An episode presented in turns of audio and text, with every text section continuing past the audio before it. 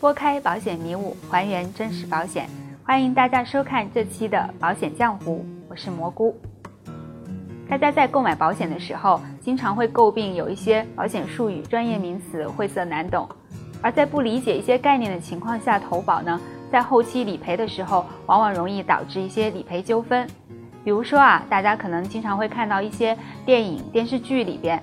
婆媳啊，或者是家人为了争夺这个保险金的归属权吵架和反目，那像这种情况，保险金到底归谁，就会涉及到一个叫保险受益人的概念了。那么受益人到底是什么呢？不同保险种类的受益人又有什么不同呢？今天就带大家来了解一下。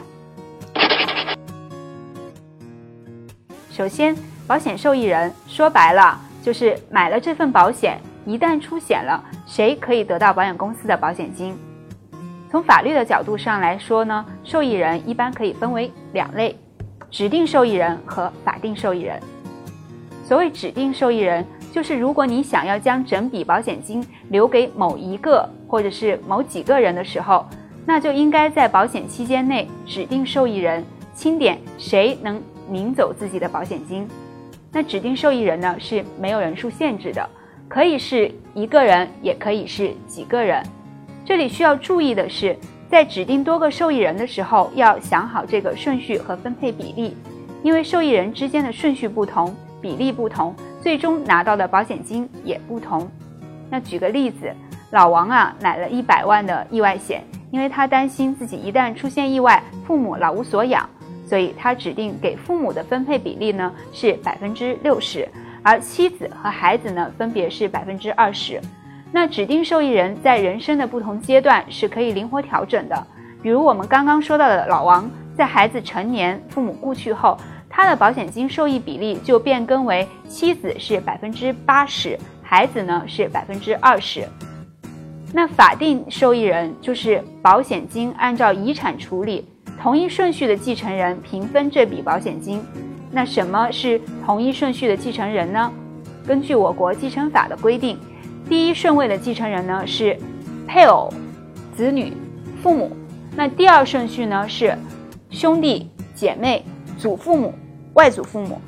如果投保时没有填写指定的受益人，就会默认为是法定受益人，按照我们这个继承法的规定的这个继承顺序来领取保险金。那么，指定受益人和法定受益人究竟有哪些区别呢？那第一点，我们受益金的分配意向是不一样的。指定受益人可以说是想给谁就给谁，不过实际上保险公司一般会要求指定给我们的直系亲属。而法定受益人啊，保险金是按照这个继承顺序来分配的，是该给谁就给谁。那第二个区别呢？就是理赔的时候，我们保险金领取的一个流程，还有我们的复杂程度也是不一样的。指定受益人呢，手续就比较简单了，只需要证明自己的身份就可以了，那也是比较快捷的。而法定受益人啊，通常人数比较多，在领保险金的时候呢，每个受益人是必须在场的，少一个都不行。那在这里呢，还要提醒大家一点。不管是指定受益人还是法定受益人，都是可以变更的。如果您投保的时候啊还没有想好，或者是跟受益人的关系发生了变化，建议呢尽快办理我们这个受益人的变更手续。不是所有的险种被保险人都是可以指定受益人的。那下面我们用一张表格来说明，像寿险、重疾险。意外险啊，这些险种的这个身故责任呢，是可以指定受益人来领取我们的身故保险金的。而其他责任，比如说像医疗险中的门诊或者住院保障，只能由被保险人本人来领取我们的保险金。最后，大家在网上购买保险时会发现，并不是所有产品都支持指定受益人。那么这种情况，如果您有指定受益人的需要，建议呢投保之后通过我们的售后服务来变更受益人。好了，今天这期关于受益人的话题我们就说到这里。